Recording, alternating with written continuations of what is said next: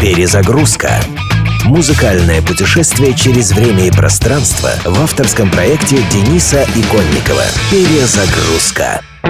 В официальной историографии Германия 1919-33 годов называется Веймарской республикой. Это было крайне тяжелое время в жизни страны. Не будучи единственно виновной в развязывании Первой мировой войны, Германия приняла на себя всю тяжесть ее последствий. Тотальная нищета, ужасающие темпы инфляции и прочие прелести переходного периода во многом предопределили приход к власти национал-социалистов во главе с Гитлером. Но как в США времена Великой депрессии совпадают с золотым веком Голливуда, так и немцы как могли стремились сбежать от ада повседневности. Веймарская республика оказалась одним из наиболее творческих и экспериментальных периодов в культурном развитии Германии. В крупных городах расцвело искусство кабаре, небольших заведений с развлекательным репертуаром в своем особом стиле, оставившим след в мировой культуре. В 1966 году в США был создан мюзикл «Кабаре», посвященный тем временам, а шестью годами позже по его мотивам вышел фильм, получивший 8 Оскаров. Главную роль в нем блестяще исполнила актриса и певица Лайза Минелли. Фильм наполнен антифашистским подтекстом, а песня главной героини, американки Селли, хоть и звучит как бодрая завлекалочка, на самом деле метафорически рассказывает о кабаре, как о месте, из которого нет выхода. В то время как по мере действия все большую часть зала заполняют люди в коричневой форме со свастикой на рукаве. Лайза Минелли. Кабаре.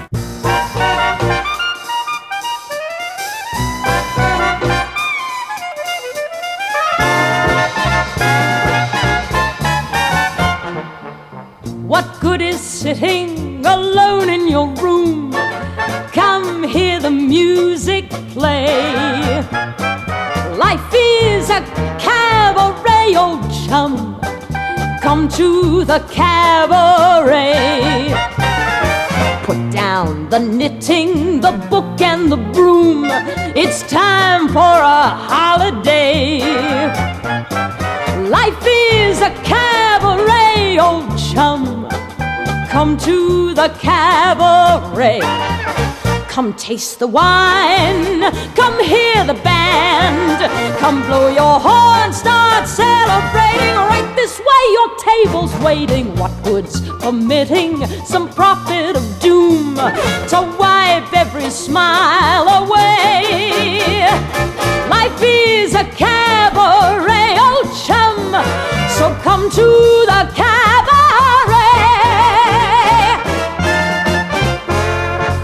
Used to have this girlfriend known as Elsie, with whom I shared four sordid rooms in Chelsea. She wasn't what you'd call a blushing flower. As a matter of fact, she rented by the hour. The day she died, the neighbors came to snicker. Well, that's what comes from too much pills and liquor. But when I saw her laid out like a queen, she was the happiest corpse I'd ever seen. I think of Elsie to this very day. I remember how she turned to me and said,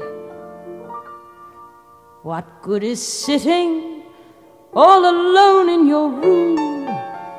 Come, hear the music play. Life is a cabaret, old chum. Come to the cabaret. And as for me, and as for me, I made my mind up back in Chelsea. When I go, I'm going like Elsie.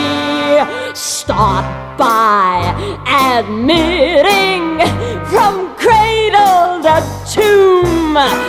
It isn't